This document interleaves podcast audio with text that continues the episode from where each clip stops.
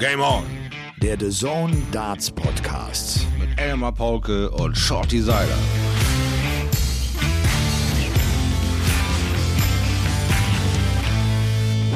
Vor Corona war immer der August der Chill-Out-Monat, die Chill-Out-Zeit bei der PDC, an dem die meisten Profis ein paar Wochen Pause einlegen durften. Die Stars, die flogen dann nach Australien, offiziell wegen der World Series, aber natürlich auch, weil sie eine verdammt geile Zeit äh, in Australien hatten.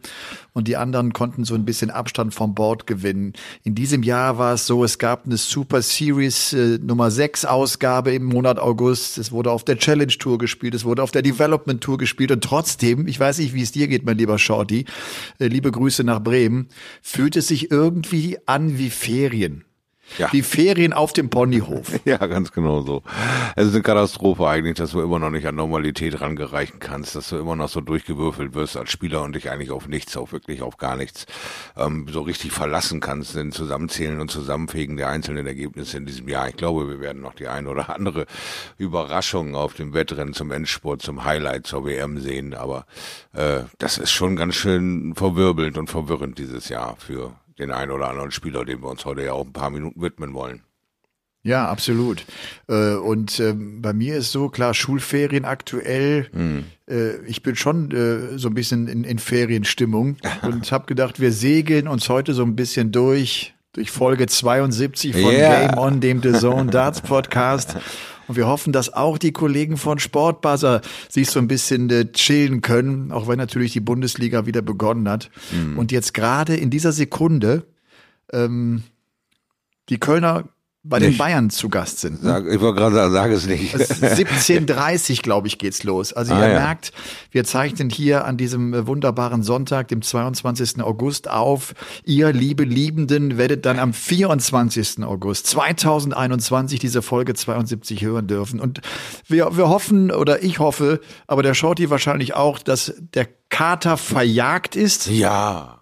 Also der ist ja nun schon lange tot, die alte Ziege. Der ist tot. Die ne? ja nun schon lange erlegt, na klar. Ja. Noch mit dem alten Hausmittelchen war ich am Sonntagabend schon wieder der Kapitän an Bord, natürlich. Ach so. Ja, ja. Was ja. denn für ein Hausmittelchen? Ja, was so da ist, ne? es wird aus allem, was verfügbar ist, irgendwas zusammengemixt, Ronald damit losleben. Ja, früher war es tatsächlich das Bier danach. Ja, entschuldige. Hm? Das Bier danach. Ich wollte nur sagen, dass Ross Bray sich jetzt auch äh, unter das Messer gelegt hat. Er hat eine Hüft-OP über sich ergehen lassen, die ja, er selbst sagt, schon seit, seit Jahren anstand. Also er ist genau. heilfroh, dass er es endlich gemacht hat. Ja, ich habe ihm quasi dazu beglückwünscht, dass er sich dann doch getraut hat, weil das sind ja so ein paar OPs, Hüfte, Knie, also eine Geschichten, die ähm, auf Dauer ja eben erstmal die letzten Jahre gelitten haben, die erstmal hinten geschoben wurden, aus Angst bekannt, äh, warum und so weiter und auch, auch durch äh, andere Fahrpläne in den Kliniken.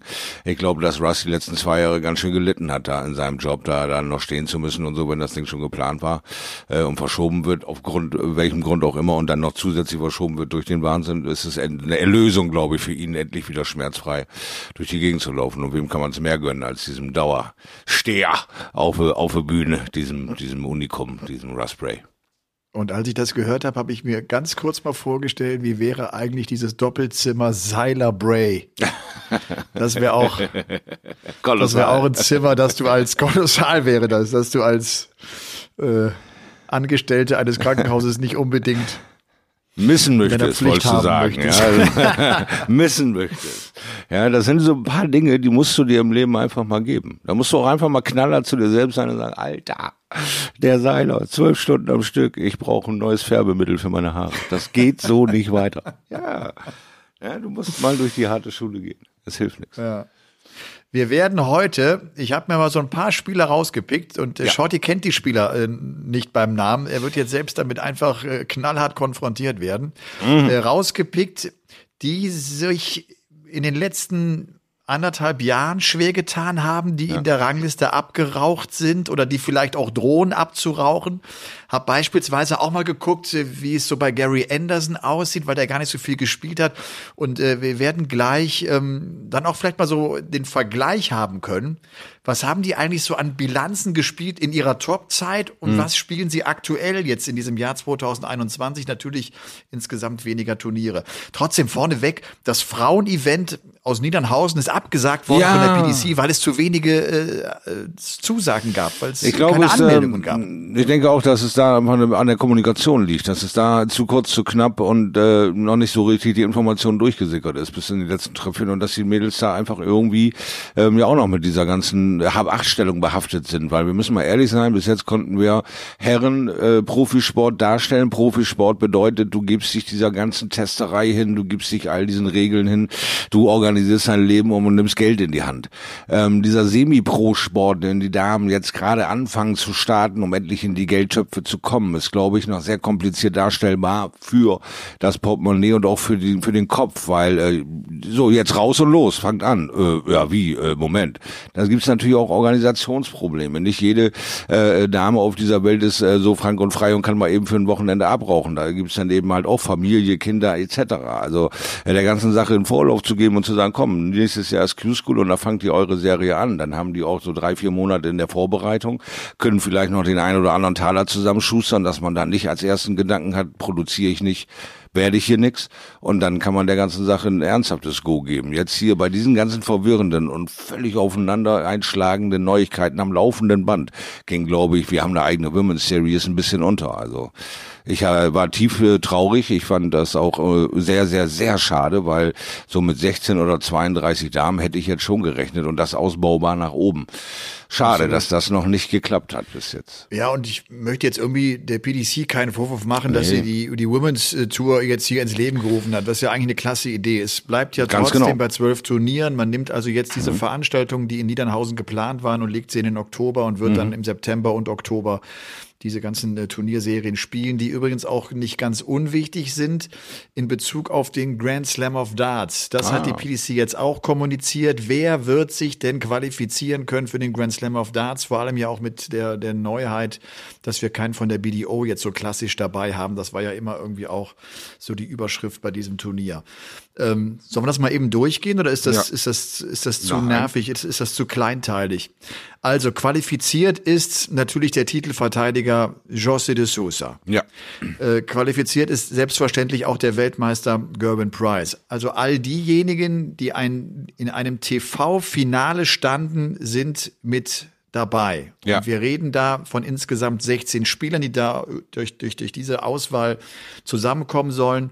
Zehn Plätze sind bereits vergeben worden, weil äh, das Masters durch ist. Johnny Clayton im Finale gegen Mervyn King. Er hat auch die Premier League gewonnen. Da war José de Sosa der Finalist. Wir wissen, World Matchplay hat Peter Wright gewonnen. Dimitri Vandenberg ist also mit dabei. Im WM-Finale stand Gary Anderson, der ist auch am Start. Und Luke Humphreys und James Wade, die ja das UK Open-Finale gespielt haben. Und jetzt kommen noch vier Turniere bei denen die Finalisten dann auch mit dabei sind. Der World Cup of Darts, der World Grand Prix, die European Darts Championship, die übrigens noch nicht im Kalender stehen, aber die dort aufgeführt sind. Das finde ich eine ganz interessante äh, Notiz. Und auch die World Series Finals, die ja auch auf Ende Oktober gelegt worden sind. Eigentlich übrigens der Termin, wo normalerweise die European Darts Championship äh, stattgefunden haben. Also ich bin gespannt, wann die PDC die EDC spielen wird. Ah, das Dann auch gibt es weitere Spieler. Sollten jetzt also diese 16 Spieler nicht, nicht vollgepackt werden, weil wieder, es Wiederholungstäter gibt. Also war Ja. beispielsweise ein Peter Wright, der schon qualifiziert ist, jetzt auch noch das, äh, den World Cup gewinnen. Dann äh, würde man das auffüllen mit European Tour Siegern und Players Championship Siegern. Da Mhm. ist beispielsweise ein Joe Cullen gut mit dabei, weil der schon mehrere Titel gewonnen hat. Dann gibt es ein Qualifikationsturnier im Vorfeld des Grand Slam of Darts. Acht Spieler kommen rein und es gibt noch acht äh, Additional Qualifiers. Ist der World Youth Champion drin? Ist der Finalist der Junioren-WM mit dabei? Ist der Sieger der UK Challenge Tour mit dabei? Der European Challenge Tour? Der UK Development Tour? Der European Development Tour? Und auch äh, Sieger der, der Women's Series sind mit dabei. Zwei Damen werden also beim Grand Slam of Darts am Start sein. Bin ich großartig. Das, das nur mal so runtergerattert. Ja, aber das aber ist doch eine tolle Nummer, um das zu ersetzen mit adäquaten Leuten. Mit Leuten, die Engagement und sich zeigen und probieren und machen und tun. Die Nummer zwei, der, der Turnierverlierer, der Runner-up, der erste schmerzhafte Bursche, wird auch belohnt. Also äh, finde ich großartig, das Feld so aufzustocken. Und ich finde auch gerade so Sieger Development Tour, UK und, Genau. äh, und, und European, das heißt, das, das werden junge Kerle sein, die Richtig. dann auf einer großen Bühne im TV spielen werden. Also da können die echt äh, sich, sich da können die richtig von, äh, äh, von äh, ja, äh, da teilhaben, hier partizipieren. Das ist äh, einfach nur eine fantastische neue Chance und es, es hört nicht auf. Es hört nicht auf, für die Jugendlichen immer wieder neue äh, Möglichkeiten zu kreieren. Sie sind sehr fleißig im Hintergrund und das Ding hier, dieser Selbstzerstörungsmodus der BDO, ploppt eine Chance auf, da haben die nie mit gerechnet. Das ist einfach ja gra grandios. Also bin ich bin ich wirklich gespannt drauf, äh, wie, wie das wohl dann wirklich abgeht. Ja. Was wir da alles für verschiedene Charaktere zu sehen kriegen. Das ist ja ein so so so buntes Bild. Das ist ja super, großartig. Weil das hatten wir so auch noch nicht. Also Mitte November, ne? Mhm. Grand Slam of Darts, Mitte November wird es ihn geben und man wird ihn in Wolverhampton wieder spielen, Ah, dort, ja. wo ja auch vor Corona äh, ausgetragen wurde. Bevor wir uns jetzt auf diese Spieler stürzen, die wir uns da rausgepickt haben, ich würde da gerne mit Jackpot Adrian Lewis anfangen. Mhm. Äh, was, was macht Reha? Was, was, was macht die Gesundheit?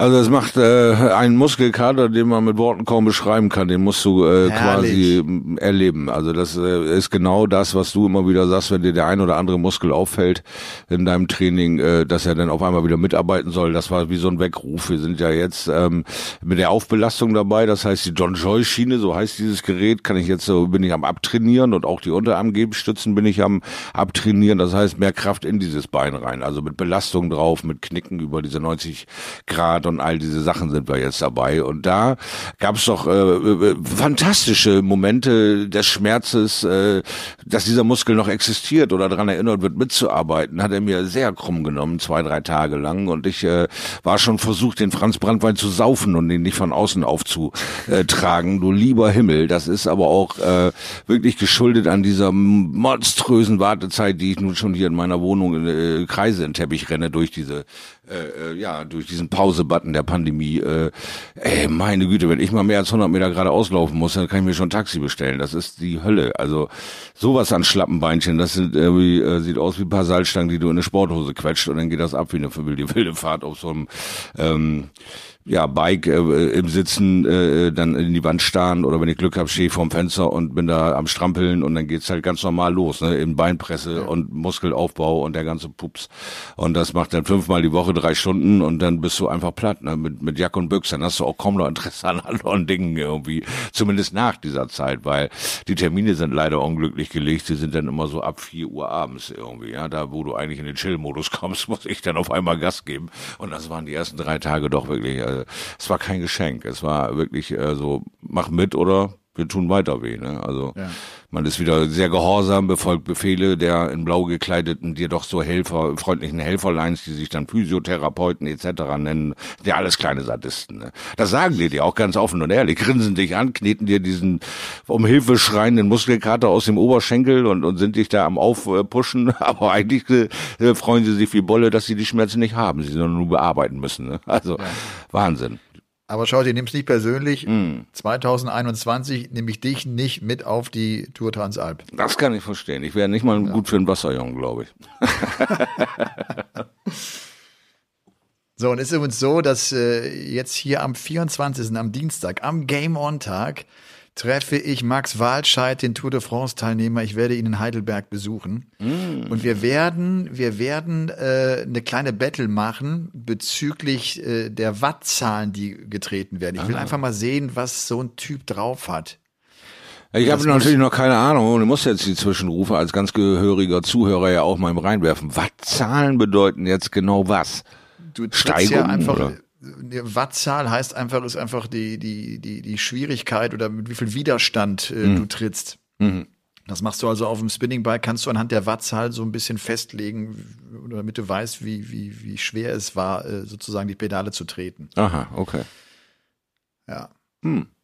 Ich habe mich jetzt äh, enorm gesteigert. Das war, das war echt ein, ein, ein ein guter Moment. Ich war jetzt ein paar Tage in Urlaub in Oberösterreich und habe da auf dem Spinningbike gesessen und äh, habe da 240 Watt.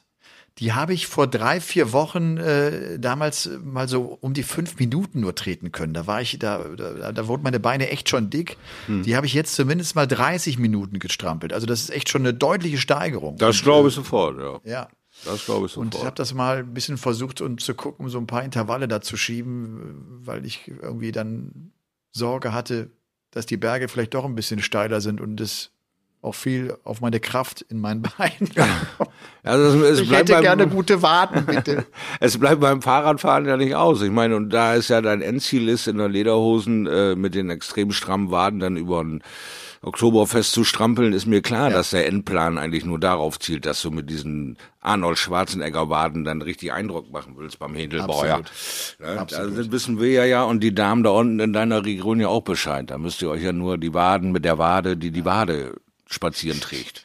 Müsst ihr ja nur gucken. Da braucht ihr gar nicht ins Gesicht gucken. Da wisst ihr genau, das ist die Transalpwade. Durchgerissen Transalp. und Das ist die. Transalp Finisher Wade. Finisher war, ah, ja, ja, ja, noch Darfst du das vergessen. gar nicht benutzen. Noch darfst du das gar nicht benutzen, darfst du nicht Du hast vergessen. recht. Da hast dieses recht. Finisher ist, glaube ich, genau das, was die Jungs antreibt, Finisher sagen zu dürfen. Und du bist Beginner, Versucher. Du bist noch ganz am Anfang.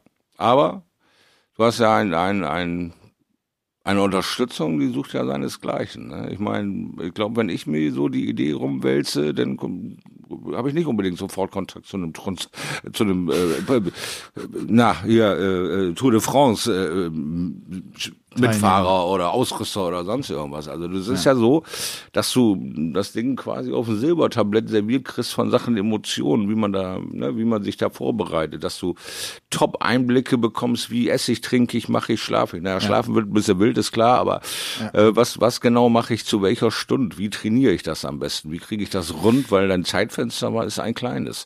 Aber ich glaube, Ja. hättest du dir ein größeres gewählt, hättest du auch weniger Antrieb und weniger Bock, weil sich das Ja. dann zwölf Monate lang beschäftigt. So knallt Aber ich habe ja noch vier ich Monate. noch vier Wochen, ne? Ich habe noch vier Wochen und da muss ich jetzt einfach auch dranbleiben. Ja. Ich, ich kann schon sagen, es gibt auch äh, tatsächlich diese Runden, die ich fahre, die dann nicht ganz so viel Spaß machen wie andere Runden. Mhm, mhm. Boah, Ja, ich, das bin, ich bin in Oberösterreich, bin ich in einen Regen rangekommen, zwei Stunden im Dauerregen und zwar, das ist aus meinen Schuhen, ist das Wasser getropft. Also herrlich. Ja, Aber das ist auch, das ist ja auch Radfahren. Ne? Das, Ja, das, ja. Ist, das, das sagt ja auch jeder. Es ist halt nichts für Weicheier, wie Ja, ich äh, einige Male lesen durfte. Es sei nichts für Weicheier.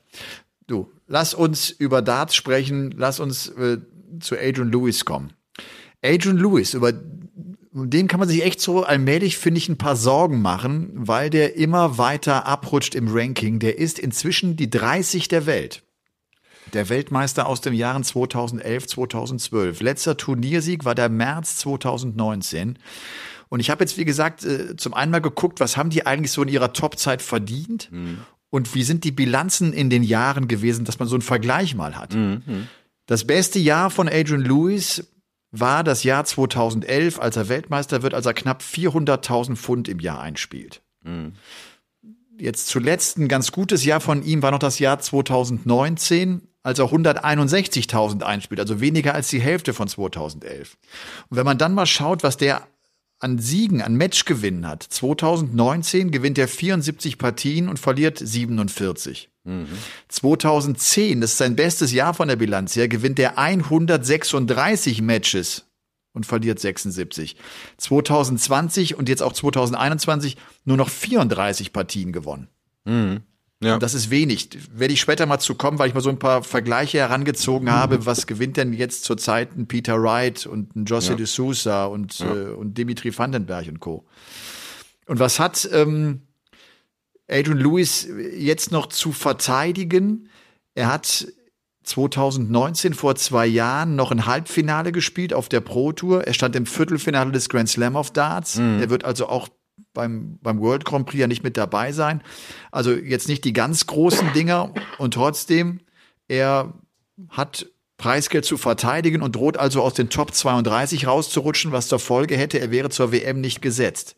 Und vielleicht auch das nochmal eine ganz interessante Zahl. In 2021 von 23 Players Championship Turnieren geht Adrian Lewis elfmal in der ersten oder zweiten Runde raus.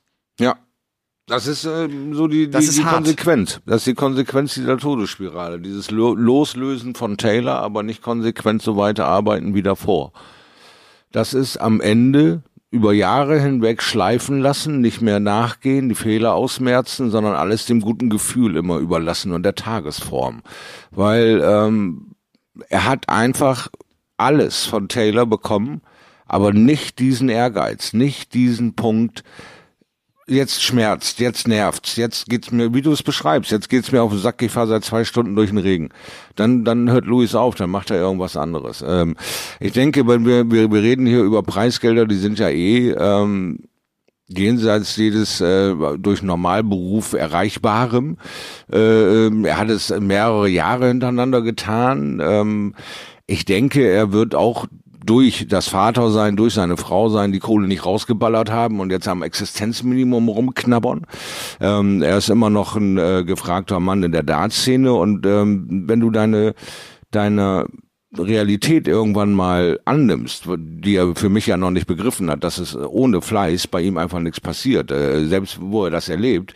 Vielleicht, wenn er das erlebt, dass jetzt diese letzte Rettungsanker, wenn die letzte Sprung auf den Platz 33 kommt, dass da so ein, so ein Erwachen in ihm kommt und sagt, Alter, ich muss wieder mal irgendwie versuchen, länger als eine Viertelstunde an dem Bord zu stehen und mal versuchen, in meinen alten Rhythmus reinzukommen. Teilweise zeigt er das ja auch. Teilweise hat er auch tolle Körpersprache gezeigt, äh, nicht viel lamentiert und, und, und gut gespielt, aber ähm, das sind nur noch Sekunden im Gegen, was er vorher Stunden konnte. Und ich also. glaube, das ist genau sein Problem, dass der zwischendurch das Gefühl hat, siehst du, ich kann doch auf diesem ja. Niveau spielen. Ich habe das doch in mir. Ganz ja, ne? genau. Also der, der müsste vielleicht noch brutaler auf die Fresse fallen, um mal zu realisieren, so wie er das jetzt gerade angeht, wird das keinen Erfolg haben. Genau. Und ich habe jetzt zuletzt auf einem Post von ihm auf Twitter wieder diesen Satz gelesen, dieses ich warte jetzt nur noch darauf, dass ich jetzt bald gut spiele. Genau. Das ist nicht die Lösung nein, nein. für sein inzwischen echt großes Problem, das er hat. Richtig, der, der rutscht, genau. der rutscht so weiter runter. Wir sehen es ja beispielsweise an einem Jelle Klaassen, der jetzt die mhm. Nummer 60 der Welt ist, wie schnell der auch von der Top 16 Position jetzt äh, bald raus ist aus dem Bereich, wo es eine Tourcard gibt. Das geht, ja. das geht schneller, als, als es äh, den Leuten lieb ist. Ja, das Problem an der Sache ist, das dann wegzubekommen aus dem Kopf. Das dauert dann ewig. Ja, das ist wie äh, nach zwei Wochen nach der OP hatte ich keinen Muskel mehr im Oberschenkel und jetzt muss ich äh, fünf Monate versuchen, da wieder einen reinzukriegen, weil es verschwindet sofort. Diese, dieses Gefühl der Überlegenheit, dieses Gefühl, ich kann hier was ausrichten an diesem Turnier. Ich bin einer derjenigen, auf den geguckt wird, zu einem, ich bin belanglos los. Ich äh, bin einfach äh, irgendwer von diesen ganzen verrückten Dartspielern hier. Aber ich bin nicht mehr Adrian Lewis, der Doppelweltmeister, sondern ich bin Adrian Lewis, der vor Jahren mal gut gespielt hat. Das äh, ist, ist super ist das schwierig. Im Darts äh, die ganz große Schwierigkeit. Auf der einen Seite wird er ja das Selbstvertrauen brauchen, dass er sich holen wird aus diesen Sätzen, ich kann das doch, ich bin ja. doch Weltmeister von 2011, 2012 und auf der anderen Seite darf er sich genau darauf nicht ausruhen, weil er ist ja nicht mehr so gut, wie er damals war. Ganz genau und da musst du die feine also das ist, Linie Das ist so eine, so eine Krux, ne? Ja, ja und ich denke, da ist er, wenn er es alleine versucht, nicht gut aufgehoben. Ja, weil ähm, auch sein Umfeld, sein eigenes Umfeld, ist äh, da sehr verblendet, rosarote Brille und ist nicht knallhart und ehrlich zu ihm. Auch sein Kumpel, ähm, hier unser unser Keith Deller, der immer mal wieder versucht hat, jetzt den Faden aufzunehmen und ihm ein Manager zu sein, ist mehr Kumpel als Manager. Du musst auch deinem Schützling mal sagen, was du hier tust, ist Scheißdreck. Ist einfach ganz großer Mist. Du ziehst ja. dir jetzt erstmal hier eine Woche lang deine eigenen Videos rein, wie du mal warst. Und da versuchst du mal Punkte zu finden, dich wiederzuerkennen und, und dir ganz, ganz ehrlich dir selbst zu sagen, habe ich das Feuer noch, habe ich die Energie für 270 Tage, packe ich das noch, alles um mich herum abzuschalten, meine fünf Kinder und meine Frau zu Hause auszublenden und nur hier an diesem Board wirklich eine Woche lang oder bei der WM 17 Tage lang den Fokus nur auf Darts zu halten, bin ich bereit, das zu machen. Dann können wir vielleicht noch mal sehen von seiner Eleganz und von seiner Spielfreude her, ist er ein ganz großer. Aber ja, von klar. seinem Leben, was er zurzeit lebt, hat er äh, so gesehen kaum eine Chance auf ein Comeback, weil er schon lange, lange vom Scoring Power her und von der Coolness her aufgefressen wurde von vielen anderen Spielern. Einer, der zu einer ganz ähnlichen Zeit wie Adrian Lewis seine Top-Zeit hatte, ist der Wizard Simon Whitlock. Oh ja. Hm. Auch der rutscht so ganz allmählich immer weiter runter. Er ist zurzeit die 19 der Welt und wenn man da mal drauf schaut, muss der aufpassen, nicht aus den Top 25 rauszurutschen. Ist irgendwie auch so, so wäre das sehr irritierend, oder? Wenn du dir die Weltrangliste mhm. anguckst und Whitlock wäre die 25 der Welt. Ähm, vielleicht auch da mal so ein paar Zahlen. Der hat 2010, das war sein stärkstes Jahr, was die Bilanz betrifft, 174 Matches gewonnen. Wie wahnsinnig wow. viel der auch gespielt hat. Ne? Der hat fast alles ja. gespielt. 58 Partien verloren. Ich musste dann mal checken, was so der Rekord an Matchgewinnen ist. Hab mir das Jahr 2016 von Van Gerven mal rausgepickt mit seinen 26 Turniersiegen. Der hat damals 211 Partien gewonnen und nur 20 verloren. Der gewinnt wow. in einem Jahr 211 Matches äh, auf äh, einem Profi-Circuit. Das ist schon Wahnsinn. Und Zwei ist jetzt äh, quasi so ne, im Gerede. Ne? Ja. Ja, und jetzt, und jetzt ist der Stein des Disku der Diskussion, wo ist das hin? Wo sind die 211 Matches hin? Ja. Was ist da passiert? Ja. Und das erklärt mal, ne? das versucht mal irgendwie nachzuvollziehen, ohne den mentalen Anteil dabei zu nennen. Ja, es, ist, es ist nicht von der Hand zu weisen. Ja. ja. 2012, das ist ja auch das Jahr, als Simon Whitlock die European Darts Championship gewinnt, steht er mit 152 zu 68 auch noch wirklich gut da.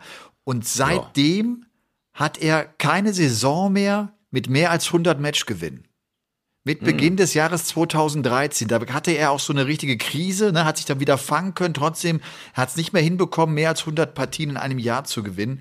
Und wenn wir jetzt mal auf das Jahr 2019 schauen, immer wieder um zu gucken, was hat er zu verteidigen jetzt zwei Jahre hm. später, mhm. Dann ist ja. es so, 2019 hat er eine Bilanz gespielt von 54 zu 55. Er ist beim World Grand Prix äh, in der ersten Runde rausgegangen. Er wird 2021 beim World Grand Prix Stand heute nicht mit dabei sein. Da rutschen mhm. ihm also 6000 raus. EDC hat er 10.000 Pfund eingespielt und bei der WM Achtelfinale 35.000 Pfund. Dann reden wir schon, wenn wir das mal alles so zusammennehmen und überschlagen, ja. von rund 50.000 Pfund. Und das wäre, wenn er das alles abgeben ne, würde, mhm. würde er aus den Top 25 rausrutschen. Ja, zieh dir das rein. Und das ist ein langer Weg, überhaupt da oben reinzumarschieren. Ja, das sind zwei Jahre, die du durchackern musst, wo du durchgehend gute Ergebnisse machen musst, um überhaupt irgendwie die 100, 200, 300, 400.000 ja zu erklimmen. Und ähm, da kannst du mal sehen, was für ein scharfes Schwert das ist, wenn du mal dein Ding nicht verteidigst nach zwei Jahren und dir 50.000, 75, 150.000 rausklatschen und du sofort ein Salto rückwärts machst sowieso um acht Positionen. Ja, das ist äh, hart, auch hart zu verdauen, weil äh, mit Damon Hatter ist der nächste Australier quasi auf der, auf der Tour. Ähm, er ist ja der Grandfather of Australian Darts. Er hat mit Kyle Anderson da Nachzügler gehabt immer wieder. Er war aber unangefochten eigentlich der australische Gottkönig da. Paul Nicholson hat sich dann auch wieder wieder umentschieden, doch wieder Brite zu sein oder jetzt australischer Brite zu sein. Für die Rangliste ja aber nicht weiter diskutabel. Ähm, und jetzt äh, bröckelt quasi so seine Statue, so wie die Raymond von Barnefeld Statue äh, quasi angefangen hat zu bröckeln, als er so langsam ans Ende seiner Karriere kam.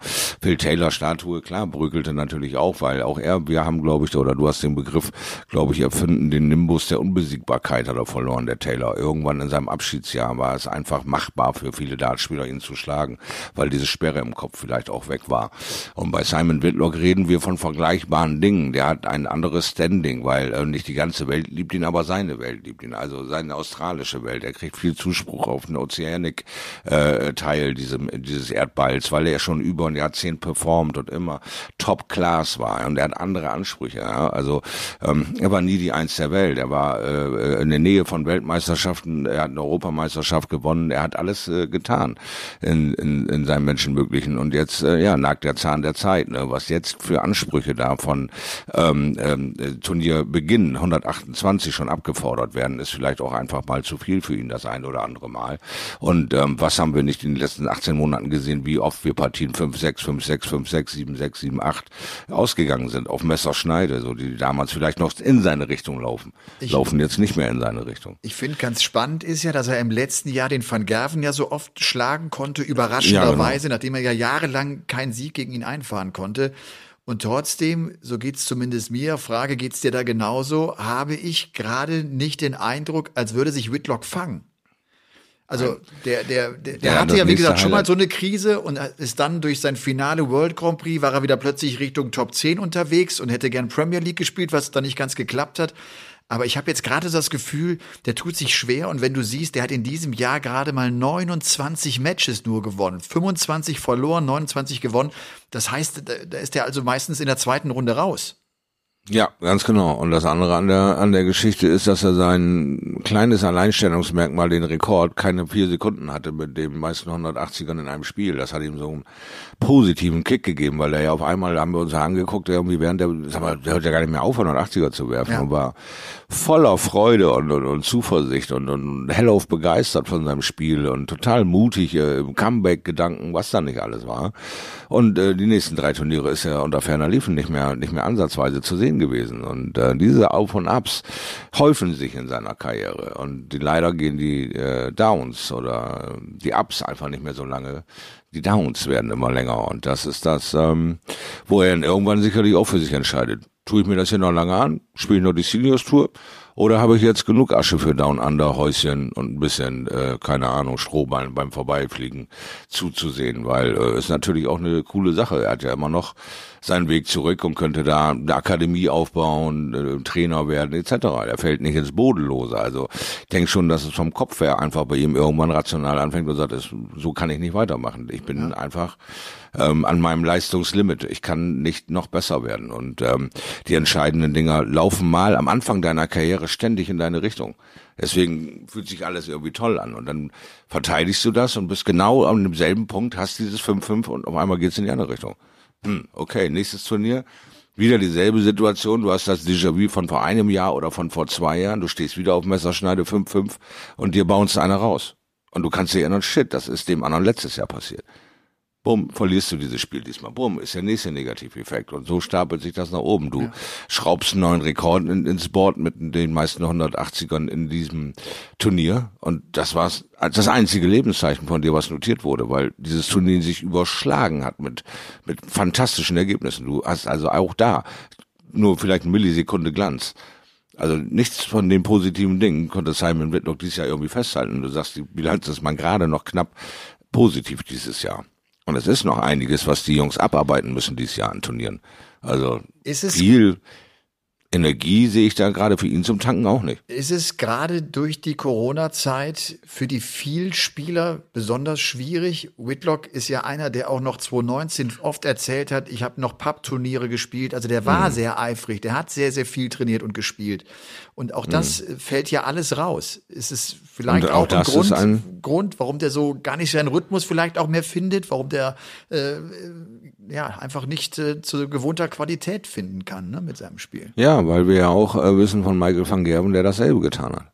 Auch der konnte natürlich nicht irgendwelche Pappturniere zwischendurch spielen oder sonst was. Hat zwar seine Qualität etwas höher angesiedelt als, als Simon, aber auch er hat einiges an Substanz und Qualität verloren. Und äh, das sind so die Bausteine, die man da heranzieht, ist einmal die ungewohnte Situation, äh, dann eben äh, die mangelnde Spielpraxis, weil du einfach, ähm, wenn wir mal von einem ganz normalen Typen ausgehen wie mir, der irgendwie äh, montags äh, erste Liga Bremen spielt, dann am Donnerstag Edat spielt und samstags Turniere spielt, bin ich also vier von sieben Tagen sowieso schon mit Dart beschäftigt.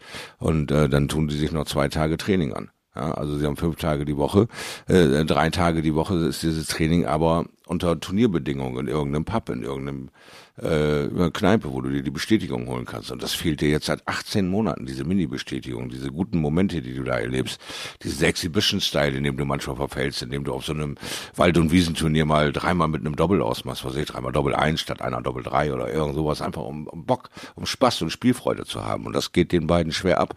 Also bin ich auf deiner Seite mit dem Gedanken, dass die völlig aus dem Tritt sind, wie ein Whitlock, wie ein Van Gerven, die noch neben ihrer Weltkarriere einfach nur Pappturniere gespielt haben, dass das gerade einfach nicht funktioniert.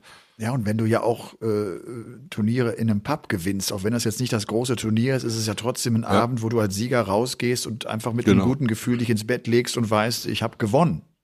Ja, Selbstbestätigung ein bisschen, ne? immer ja. mal wieder. Das, ne? das ja. ist, äh, und wenn das völlig fehlt, wenn das wirklich wegbricht aus deiner gewohnten Vorbereitung, dann wird es schwierig für den einen oder anderen. Und da würde ich sagen, haben wir zwei Patienten von mit Fangherven und Whitlock. Ja. Mal sehen, wer sich in unserem Gespräch dann noch so zugesellt. Mal gucken. Rob Cross.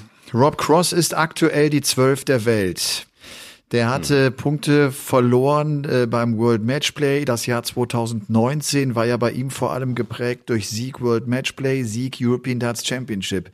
Wenn diese European Darts Championship, wie gesagt, der, der, der Termin steht ja noch nicht fest. Wenn das Ding hm. gar nicht stattfinden sollte, würden Rob Cross 120.000 damit übrigens aus der Rechnung gehen. Das ist verdammt viel und er muss ja. dort also auch echt gut spielen, damit er nicht aus den Top 20 rausrutscht. Und ja. das ist ganz interessant bei ihm, weil wir das ja auch gesehen haben. Klar, der spielt dieses Super- und Monsterjahr 2017, hat die WM 2018, am Ende des Jahres 2017 wird Weltmeister im Finale gegen Phil Taylor. Und dann war ja auch für alle so ein bisschen gefühlt, dass er dann peu à peu abgebaut hat. Vielleicht auch da mal ja, die Bilanzen. 2017, in seinem Debütjahr auf der Tour, gewinnt er 144 Matches. Das musst du dir echt mal hm. geben. Bei 44 Stark. Niederlagen. 2018 hat er immer noch 123 Siege zu 56 54 Niederlagen. 2019 nur noch 96, 2020 nur noch 57 Siege und 2021 49 Siege. Jetzt wird der eine oder andere sagen, okay, 2020 waren ja auch weniger Turniere. Das stimmt mhm. und vielleicht da mal der Vergleich. Gervin Price gewinnt 2020 107 Matches, hat eine 107 zu 31 Bilanz. Peter Wright eine 128 zu 38. De Sousa eine 86 zu 37, die man vielleicht sogar ein bisschen höher äh, gedacht hätte. Und Van ja. Gerven ist auch noch bei 100 plus, bei 107 Siegen. Mhm. 2021, da haben wir gesagt, Rob Cross mit 49 Erfolgen, da steht Price bei 66 Siegen, Wright bei 68, Van Gerven bei 59, De Sousa bei 73 und der Mann mit den meisten Siegen in 2021 ist Johnny Clayton. Das alte Frettchen mit 85 Partien zu 25 Niederlagen, der hat wahnsinnig ja. gut gespielt. Das sind halt auch dann einfach ja. so diese, äh, dieser Bonus, wenn du auf der Pro Tour auch dann stark dabei bist und unheimlich oft weit kommst ne, und damit auch viele Siege einholen kannst. Genau. Ja, und Rob Cross, wie gesagt, der hat jetzt eine Menge Geld zu verteidigen. Der hat äh, Mitte September noch ein Finale in 2019 auf der European Tour gespielt. Das sind 10.000 Pfund. Er hat die European Darts Championship gewonnen 2019. Er stand im Achtelfinale beim Grand Slam of Darts, ist allerdings bei der WM in der ersten Runde rausgegangen. Die WM könnte seine große Chance sein, um das jetzt alles wieder zu kitten. Ja, ganz genau. Das könnte sein, aber alles, äh, sagen wir mal, auf ein Turnier zuspitzen laufen lassen, wäre natürlich fatal von Rob Cross. Aber zur Zeit genauso wie du es beschreibst, äh, dieser Abbau von 18 zu 19 zu 20, äh, sich ganz, ganz, ganz bitter schwer getan mit der Situation, 21 dasselbe im Grün, sich noch bitterlich über die European 19 beschwert, über das Publikum, weil er es gewonnen hat und er fühlte sich überhaupt nicht geliebt und, und, und. Rob Cross ist äh, 2017 reingekracht wie ein Komet, war ähm, gefühlt und wie wir doch alle wieder gefühlsduselig waren zu Weihnachten, der legitime Nachfolger von Taylor kommt aus dem Nichts, holt sofort die WM, auch noch gegen den großen Taylor etc. tonnenweise für seine Charaktere, für sein Body Language, für seine Art und Weise zu spielen, Lorbeeren gekriegt, bis es nicht mehr weiterging. Und dann ging es an das Bestätigen und das war ähm, nie so elegant, so easy, so so schön anzusehen wie wie sein erstes Jahr. Seitdem habe ich immer dieses Gefühl, dass Rob Cross eigentlich mit nichts mehr zufrieden ist, immer noch habe ich dieses Gefühl. Er hat große Titel gewonnen äh, in den Jahren darauf. Er baut ab, ähm, er hat aber auch ja Schicksalsschläge äh, hinnehmen müssen, wie, genauso wie große Freude, als er diese, dieses fürchterliche Jahr hatte, als er sich von seinem Vater verabschieden musste und seinen neuen äh, Mitbürger da begrüßen durfte. Also auch da eine Gefühlskarussellnummer mit äh, schwindenden Sicherheit, wie viele Turniere werden stattfinden, wo, wann, wie, genau kann ich was, wie, wo verteidigen. Und der Druck wird immens. Er ist in einer sehr intelligenten ähm, Sponsoring-Geschichte mit SAP und so weiter und äh, fühlt sich da vielleicht auch irgendwie äh, weiter rein in dieses Unternehmen, ohne großartig immer nur an Bord äh, stattfinden zu müssen. Also viele Wege äh, führen ihn vielleicht auch vom Bord weg, weil weil weil äh, der Druck einfach immens ist. Du musst auf dem Punkt äh, immer wieder fit sein und verteidigen, weil äh, er rauscht da rein und kann wieder raus. Das ist ja nicht das Problem. Wenn wenn wenn es dir passt als Spieler, wenn wenn du damit klarkommst, können wir uns eh die Köpfe heiß reden und nur rüber spekulieren, was wie was wo wann passieren kann. Aber wenn du ähm, selber mit der Situation irgendwie zufrieden zufrieden bist und, und dann weitermachst. So, so sehe ich das irgendwie bei, bei Louis, dass er jetzt gerade erstmal so ein bisschen zufrieden ist und wieder neu angreifen will, wenn es ihm dann gelingt, an sich selbst vorbeizukommen. Aber Rob Cross ist für mich ähm, ja nicht erklärbar. Ich, ich, ich weiß nicht, wie der überhaupt da oben sich so lange festbeißen konnte so und und wie er das alles irgendwie dann wiederholt hat und wie das dann wieder weg ist. Also ich kann diesen Typen für mich selber ganz ganz schwer erklären. Ich, ich weiß nicht so ganz genau, wie Rob Cross das alles hinbekommen hat. Ja und 2021, und so ich finde, er hat diese Premier League gespielt. Da hatten wir ja eigentlich den Eindruck, der kommt jetzt wieder. Aber ja. der ist auf der anderen Seite jetzt auch in einer Phase, wo er auch mal über, über ein paar Wochen und Monate äh, das beständig zeigen muss, dass er dabei ist. Und dann hast du auf der anderen Seite wieder die geringe Anzahl an Turnieren. Das ist wie ja. so ein kleiner Teufelskreislauf, aus dem es wahnsinnig schwierig rauszukommen ist in diesem Falle unter anderem auch für einen Rob Cross. Also auch da wirklich ja. sehr gespannt, was da in diesem Jahr noch passieren wird. Nochmal, der könnte auch aus den Top 20 rausrutschen in diesem Jahr 2021. Einer naja, bei dem, was wir, ja, bei dem, was wir alles in, in, der Vergangenheit gesehen haben, ist es ja auch irgendwo klar. Die müssen ja auch irgendwo hin, die, die Sousas, die Claytons, die Cullens, die Humphreys, äh, die, die Jungs, die uns hier bis jetzt dieses Jahr wirklich gerockt haben und begeistert haben, die müssen ja nun irgendwo auch in der Rangliste mal einschlagen. Und dann ist es halt an den Crosses, an den Whitlocks, an den, an den äh, großen alten Namen, sich zu verteidigen, weil äh, wir reden hier von Erfolgen, die 2010 bei Whitlock, 2011 bei Louis, 2012 12 zurückliegen und sie sind trotzdem immer noch unter den ersten 32 in der Welt. Das heißt, du kannst dich auch auf eine gewisse Weise in Ruhe mit der PDC quasi durchschlagen und von Platz 10 bis Platz 23, wenn du dann eben die Verluste hinnehmen kannst geldlich. Ja, aber wenn du eine Saison mit 400.000 spielst, bist du das darauffolgende Jahr nicht sofort pleite. Wenn, wenn du nicht die Sau äh, äh anmalst. also wenn du so ein bisschen gerade ausdenkst und ähm, Du kannst ja auch 30 Jahre von der PDC, das zeigt uns ja Steve Beaton, in Ruhe leben mit einem Gehalt von 5000 im Monat. Ja, mal hast du einen guten Monat, hast 10.000, nächsten Monat passiert gar nichts, dann splittest das auf, hast du beide Monate 5.000, immer noch mehr als ein ganz normaler 8 bis 16 Uhr Job. Du musst nicht immer der verflucht Beste der Welt sein. Du hast irgendwann in der Karriere deine Hochphase, du bist nah dran, bist Weltmeister oder bist in einem Halbfinale gewesen oder in dem Finale der WM oder, oder, oder. So, das sind deine Highlights. Ne? Es gibt nun mal ähm, nur eine begrenzte Anzahl an Weltmeistertiteln und eine viel größere Zahl an denen, die sie haben wollen. Nicht jeder ist der ist es beschieden, eine 30-jährige Dance-Karriere zu machen mit allen Titeln dieser Erde. Das können nur äh, wenige und oder außergewöhnliche Charaktere. Und deshalb ähm, bin ich mir nicht so sicher, ob, ob es äh, ein Rob Cross, der auch neben dem Dartboard funktioniert, es wirklich so ja verrückt macht, wie ein, ein dass er, dass er nicht mehr so gut ist, wie er war, sondern das hinnimmt und, und einfach weitermacht und sein Leben so gestaltet und sagt, irgendwann wird wieder eine gute Phase kommen. Da passt in meinem Leben auch wieder alles ineinander. Die Kinder machen tolle Schulzeugnisse, wir haben einen Riesenurlaub, es, es läuft einfach gerade die letzten Monate wie Zucker auf den Tit und los geht die wilde Fahrt. Und, und er kommt wieder, aber ja. er wird nicht ins Bodenlose fallen, glaube ich. Das glaube ich auch nicht. Aber er hat auf der anderen Seite auch immer wieder schon Versuche gestartet, um diesen Negativ-Run auch aufzuhalten. Der hat mal abgespeckt, ja. ne? der hat äh, dann gesagt, ich mache jetzt wieder ja. mehr Fitness. Der hat also einfach ein paar Umstellungen versucht und gedacht, darüber mhm. würde er wieder auf die Erfolgsspur kommen. Und das ist äh, trotzdem auch nicht ganz gelungen. Und wenn du eben sagst, äh, klar, da sind jetzt auch neue Spieler reingerutscht, es hat noch einer Platz gemacht in den Top 20, nämlich Mensur Suljovic. Mhm. Mensur oh, ist ja, zurzeit die 22 der Welt hat einen Vorsprung auf Platz 30 von 50.000 Pfund. Mensur, mhm. von dem wir ja wissen, stärkste Zeit war 2015, 2016, 2017, hat Major-Turniere gewonnen, hat äh, European Tour Events gewonnen, war verdammt konstant vor allem unterwegs, immer wieder auch mit Halbfinalteilnahmen bei großen Turnieren ähm, vielleicht Premier League gespielt. Premier League gespielt. Vielleicht auch da nochmal so, so ein bisschen die Bilanzen, um das, um das auch äh, diesbezüglich aufzuzeigen. 2015 ist das Jahr mit seinen meisten Siegen auf der Tour, 113 Partien gewonnen, 45 gespielt.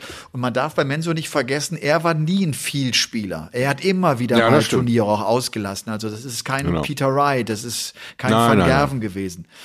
2016 noch 108 Siege bei 45 Niederlagen, 2017 85 Erfolge, 2018 71 und jetzt 2021, weil er einfach so wahnsinnig wenig gespielt hat, nur 22 Siege bei 14 Niederlagen. Der hat gerade mal 34 mhm. Partien gespielt und wir sind übrigens mitten im August. Das ist gar ja. nichts. Das ist gar nein, nichts. Nein, das ist überhaupt nichts. Nein, nein, das ist gar nichts.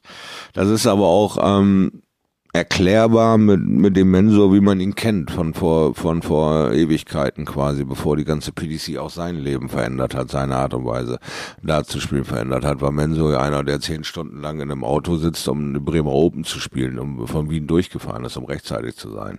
Er hat Bock auf Turniere, aber er hatte Bock auf Turniere zu seinen Konditionen, ja, freitags los, sonntags zurück, das haben wir jahrzehntelang gemacht und auf einmal ist dieser Kalender, du gehst am Mittwoch außer Haus und kommst darauf, äh, 14 Tage später äh, kommst du wieder, weil du ein Zehn-Tagesturnier hast. Und äh, das ist Mensur nichts äh, in, in seinem Leben, ist ihm heiliger als seine Familie. Und wenn der für diesen Dartsport über Jahre getrieben ist, immer länger, immer weiter weg und immer länger wegzubleiben von der Familie, dann, dann, dann läuft es im Hintergrund, im, hinten im Kopf fängt das irgendwann an zu jucken und dich zu nerven, dass du ständig auf der Rolle bist. Ähm, weil er auch vorher ein fantastisches Dartleben hatte, ein, ein, ein Namen wie Dollarhall hatte, aber eben zu seinen Konditionen, freitags hin, sonntags zurück und nicht äh, diese Monsterwege. Dann hat er ähm, äh, gesagt, er hat ein Familienmitglied, Probleme, äh, ich bleib bei dem Turnier weg, bei dem Turnier weg, äh, da war es dann Probleme mit der Frau, mit der Schwangerschaft, bei dem Turnier weg.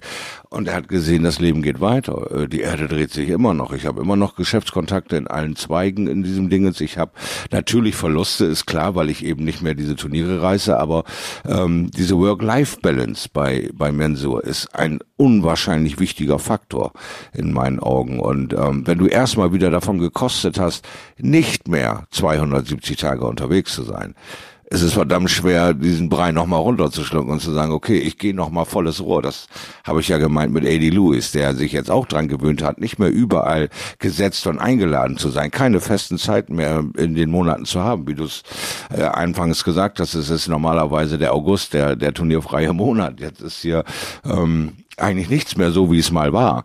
Und äh, auch bei Menso natürlich nicht, ja. Auch seine Position zu halten und zu verteidigen. Er erfordert ein immenser mehr Auftritt auf allen Turnieren, ein voller Angriff wieder aus allen Rohren. Und wann er bereit ist, diesen Schritt zu gehen, das, das müssen wir abwarten. Ja, und dann, glaube ich, äh, spürt auch gerade Mensur, dass die Qualität auf der Tour in den letzten zwei Jahren äh, bestimmt nicht schlechter geworden ist, sondern eher besser geworden ist. Viele junge Spieler, die nochmal ja. nachgekommen sind, die viel, viel Druck ausüben. Du kommst nicht mehr so eben durch und, und spielst dein 95er Average und dann, dann hast du auf jeden Fall die Partie im Sack. Nein, da gehst du vielleicht auch raus und dann passiert genau das, was wir bei Menso da auch sehen. Vielleicht nochmal auch wir beim, müssen ja, ja. Bei, bei Menso, bei Menso noch mal ist ganz auch noch kurz. die Entourage dabei. Ja. Entschuldige. Immer die leichte Verzögerung durch. die- Okay, also bei Mensur ist ja- jetzt fange ich noch- ich hau jetzt, doch mal Jetzt, rein. jetzt Ja, sprich, also- zieh's durch. Jetzt ist ja eh wurscht. Jetzt ist eh wurscht. Äh, äh, die Rodriguez-Brüder spielen doch gerade wieder so fantastisch. Der Michael Rastowitz ist ja ein Dauerbrenner. Der ist ja immer wieder versucht, versucht, versucht, versucht und nicht ansatzweise diese Erfolge feiert. Ich, ich, ich liebe seinen Enthusiasmus. Ich bin großer, großer Fan von sowas. Immer wieder ran und irgendwann wird sich's bessern. Irgendwann wird der entscheidende Moment sein und er wird diesen Schritt weiterkommen, den er braucht für sich. Und die Rodriguez, Rusty Jake und Robbie John zocken wieder wie aus einem Guss und nehmen jetzt ihre Chance wahr, wo Mensur ja auch die letzten Jahre eigentlich eher alleine unterwegs war. Aber er ist so ein Typ, der braucht halt zwei, drei Leute um sich rum und jetzt kommen die Jungs wieder aus dem Knick und den letzten Post, den ich von Mensur gesehen habe, ist aus dem März, dass er mit seinen ähm, äh, Rodriguez Jungs unterwegs ist und mit dem Rasto und sich freut und und danach habe ich eigentlich nichts mehr äh, nennenswertes von Mensur irgendwo gesehen, gehört, gelesen. Also äh, auch diese diese neue Art bei der Super Series Blockspielerei, dass sich Spieler den zweiten, den dritten und vierten Tag dann klemmen und nach Hause fahren, ist auch so eine neue Art und Weise, dass sie da nicht mehr klarkommen, drei Tage hintereinander in der ersten Runde eine Fresse zu kriegen. Ja, weil sie es nicht gewohnt sind, weil das, das geht nicht. Das, ich bin der und der, das, das klappt bei mir nicht. Ja, also äh, von daher vielleicht noch, um, um zu erklären, wieso Mensur da so Probleme hat. Mensur wird übrigens äh, sich schwer tun, für den World Grand Prix zu qualifizieren. Stand heute, Stand jetzt ist es so, dass er auf Platz 16 der Pro Tour Order of Merit steht. Der letzte Platz, der dich über die Pro Tour Order of Merit, also zu diesem begehrten World Grand Prix bringt. Er hat 2019 äh, in, jetzt in dieser Phase noch ein European Tour Turnier gewonnen, 25.000 Pfund Preisgeld. Er stand zweimal im Halbfinale auf der Pro Tour, sind auch nochmal 6.000 Pfund. Aber er äh, kann das vielleicht auch, auch wenn es bestimmt nicht sein Lieblingsturnier ist, äh, mit der WM so ein bisschen kitten, ähnlich wie bei Rob Cross. Auch da ist er zum Auftakt rausgegangen vor zwei Jahren, 2019. Aber diese Weltmeisterschaft und der Elli Pelli, äh, es ist ja irgendwie keine Liebe. Es ist keine, Nee, irgendwie noch, nicht mal eine, komisch, nicht mal eine ne? Freundschaft. Nein, es ist, es ist irgendwie, sich komisch. schwer. Da hat er aber schon öfter gesagt. Ja. Das macht er nicht irgendwie. Ja.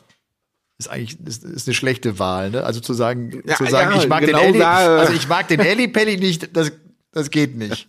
Das kannst du nicht Ich mag sagen. den, Win den Wintergans und den Ellipelli nicht. Ich möchte für immer in Milton Keynes spielen. Bring Oh den Mann raus und wasch den Mund mit Kernseife aus. Ja. Das waren jetzt mal für Nein, nein, mich so das ein paar ist. Namen, die, äh, die sich echt, wie gesagt, zuletzt schwer getan haben. Und wir haben jetzt eben auch mal so ein bisschen festgehalten, die drohen auch weiter abzurutschen. Bei einem Gary Anderson, ne, bei dem wir ja auch seit Mhm. zwei, drei Jahren so wissen, der spielt nicht mehr so gut wie zu seiner absoluten Topzeit. Da ist es einfach noch so, dass der 2019 auch so wenig wegen seiner Rückenprobleme äh, gespielt hat, dass der kaum was zu verteidigen hat. Also der wird, der wird noch eine Weile da ganz äh, oben drin bleiben und Ja. Wenn wir ihn ja auch, Auch sehen im letzten Jahr mit Finale World Matchplay und WM-Finale, wenn du sowas immer wieder einstreust, bist du sowieso äh, mit dabei. Woll- Wollte ich gerade sagen, da hast du deine nächsten Jahre wieder gesaved mit einem guten Wochenende, mit einem guten Turnier und das wissen die Jungs ja auch alle. Ja, sie, will- sie merken das auch. Das ist ja keine Blödlaberei, wenn die sagen, okay, fuck, es läuft. Dieses Woche, diese Woche läuft. Minimum Halbfinale drin, wenn nicht alles blöd läuft.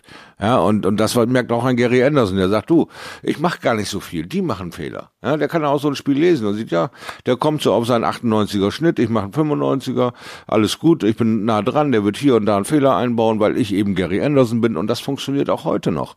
Bis zu einem gewissen Grad. Ja? Und äh, wie gesagt, der letzte Rest ist auch einfach dieses Ding. 5-5, du machst die 140 oder du machst 80, weil dir einer runterfällt.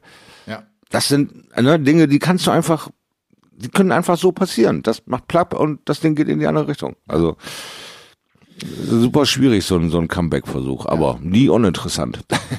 Ja, und noch einer, der auch zu kämpfen hat, äh, den dürfen wir auch nicht vergessen, ist Daryl Gurney. Daryl Gurney, Mhm. der ist jetzt die 16 zurzeit äh, äh, bei der PDC, also der droht jetzt auch Mhm. vielleicht aus den Top 16 rauszurutschen. Wir alle wissen, eine ganz wichtige Marke, weil du da automatisch für die großen Turniere qualifiziert bist und dann qualifizierst du dich vielleicht auch teilweise nicht, dann bist du nicht mit dabei, dann fehlen dir ja immer hier mal 5000, da mal 5000, die es ja auch für eine Erstrunden-Niederlage da schon gibt.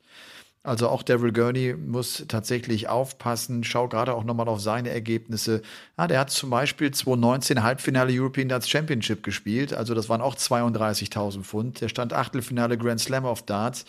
Der hat bei der WM, okay, da ist er in der dritten Runde raus. Aber das sind trotzdem auch erstmal Ergebnisse, die er jetzt aktuell erstmal bringen muss. Ne? Die, das Ja. ist für ihn auch kein Selbstläufer. Und ich gehe fahre zur WM und bin auf jeden Fall äh, noch um Silvester mit dabei. Ne?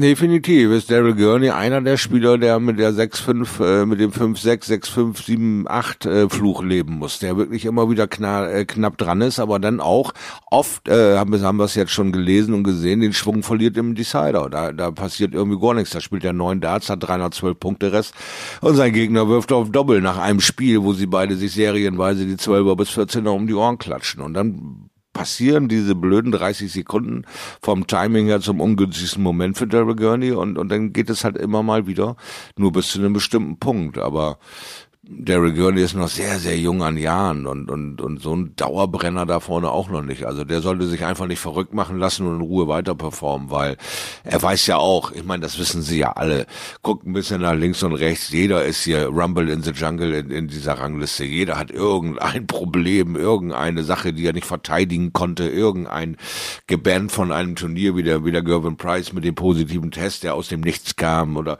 mit irgendeinem Blödsinn in den letzten 18 bis 20 Monaten hatte jeder von denen zu kämpfen. Und wenn du das alles nicht überbewertest und der ganzen Sache wieder zwölf Monate gibst, reden wir nächstes Jahr wahrscheinlich von keinem Problem mehr bei Daryl Gurney. Wir werden sehen. Ähm, aber diese Situation, wie gesagt, ist für ihn wie genau für all die anderen einfach nicht normal. Und ähm, so ein Emotionsspieler, wie ich ein, ein, ein Gurney halte, genauso wie ich ein Menso dafür halte, hat da mehr Probleme mit wie, wie eine Rampensau, wie einer, der einfach Bock hat, jetzt mal was anderes zu machen, als zu verlieren.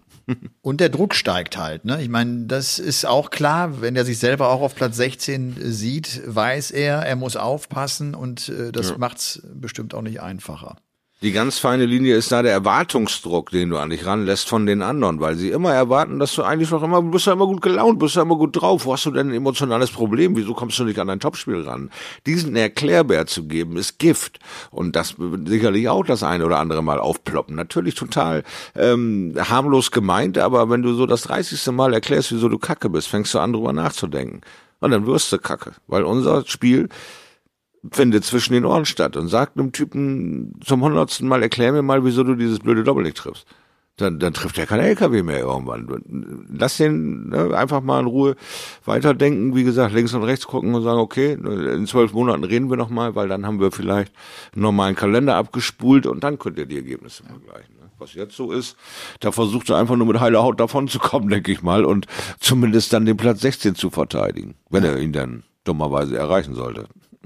Ja, es sind klar die, die äußeren Erwartungen, aber logischerweise auch die eigenen Erwartungen. Das erleben wir ja, ja auch bei einem Van Gerven, ne? das, mit, mit denen du dann auch logischerweise zu kämpfen hast.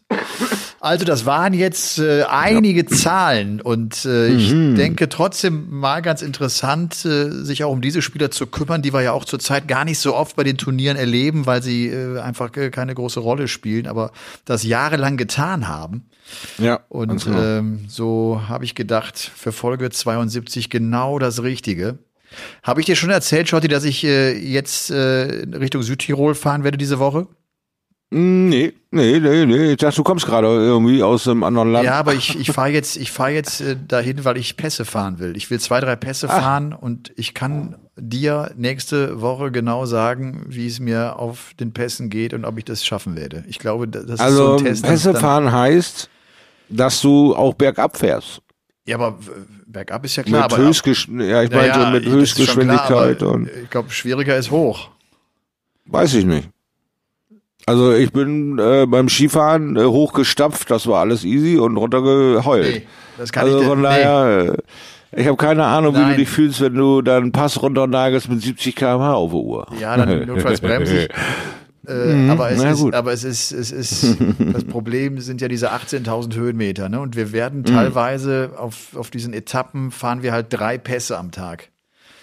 Und ah, ja. ich will jetzt zumindest mal sehen, dass ich mal einen locker fahre oder hoffentlich einigermaßen entspannt fahre, damit ich weiß, ich schaffe das. Ja, ich, ich kann das nur für dich hoffen. Ne? Also ich, äh, ja, dann bin ich mal gespannt auf den Erlebnisbericht Pässe fahren ja. in Südtirol. Ja. Ja? Bist du da irgendwie auch verabredet mit dem Hypercane zufällig? Nee. Ne? Da hättest, du, da hättest du wahrscheinlich noch schön in seiner Eisdiele in Eis schlabbern können, noch ein bisschen in den Dartshop vorbeifahren können. Und äh, dann klappst du auf den Popo und dann aber auf den Pass. Ne, der Hypercane ist auch da irgendwo in Tirol in, in der Gange, oder nicht? Moment mal, Süd Südtirol. Das ist, äh, ja. das ist nicht Österreich. Es ist ja dieses ah, okay. Südtirol ist ja Richtung Gardasee, ne? Da Bozen und, und Brixen. Ah, okay. Ah ja. Na dann. Naja. Tja. Ich, Ach nee, mein, ist auch Steirer. Gott, das, ja, ja. Steiermark, so war das. Richtig. Ist auch wurscht. Ich mag ihn trotzdem. Hauptsache Madrid. Ja. ja, Hauptsache Madrid, genau. Lotta. Shorty, also bei mir steht echt eine kernige Woche an. Ich habe jetzt Bock, wie gesagt, Treffen mit, mit Max Walscheid, dann noch äh, Südtirol mhm. und äh, zwei Pässe fahren oder vielleicht auch drei. Ich habe ja. viel zu berichten. Auch wenn es euch das vielleicht zu Hause freuen. gar nicht Dann kriegen wir die nächste, dann wird das auch eine bummelige Nummer 73, weil, ja. äh, wie gesagt, es wird äh, vom Darts her nicht viel zu reden geben. Das stimmt, ja. Freut euch also drauf. Ja, aber vielleicht können wir uns auch nochmal so ein extra Thema rauspicken, oder? Naja, vielleicht können wir auch den einen oder anderen bitten von euch, äh, was haltet ihr denn davon? Also ich habe jetzt die letzte Zuschrift bekommen, nochmal so den Werdegang. Wie kann man denn zur PDC überhaupt vorstoßen? Was genau würde Sinn machen? Welche Tools gibt es in Deutschland, die wirklich benutzbar sind, die ernsthaft äh, einen Fortschritt versprechen und so? Das könnte man sich vielleicht nochmal so zu Gemüte ja. führen, um einfach den einen oder anderen den Einstieg zu erleichtern. Was macht Sinn? Wann, wann fange ich an in der Saison? Sollte ich das lieber noch als Vorbereitung nehmen oder oder oder. Sehr gerne. So ein bisschen, bisschen in diesem Thema nochmal forschen. Ja. Genießt deinen Muskelkater in vollen Zügen. Oh ja. Der Muskel oh, ja, lebt. Der Muskel lebt. Ja. Ist doch herrlich. Ja. Der Typ hat sie nicht alle, Freunde. Er hat sie nicht mehr alle. Schaut dir eine gute Woche. Mach's gut. Ciao. Dir auch, mein Lieber. Viel Spaß beim Pässefahren. Game on!